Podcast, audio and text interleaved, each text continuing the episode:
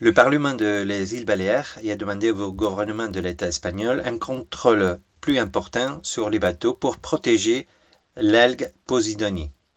Vraiment, c'est pas une algue, c'est vraiment une plante et il faut bien la protéger. Donc, il y a une relation importante à la régénération de sable comme la oxygénation de l'eau, c'est-à-dire c'est bon pour euh, la nature qu'il soit cette plante.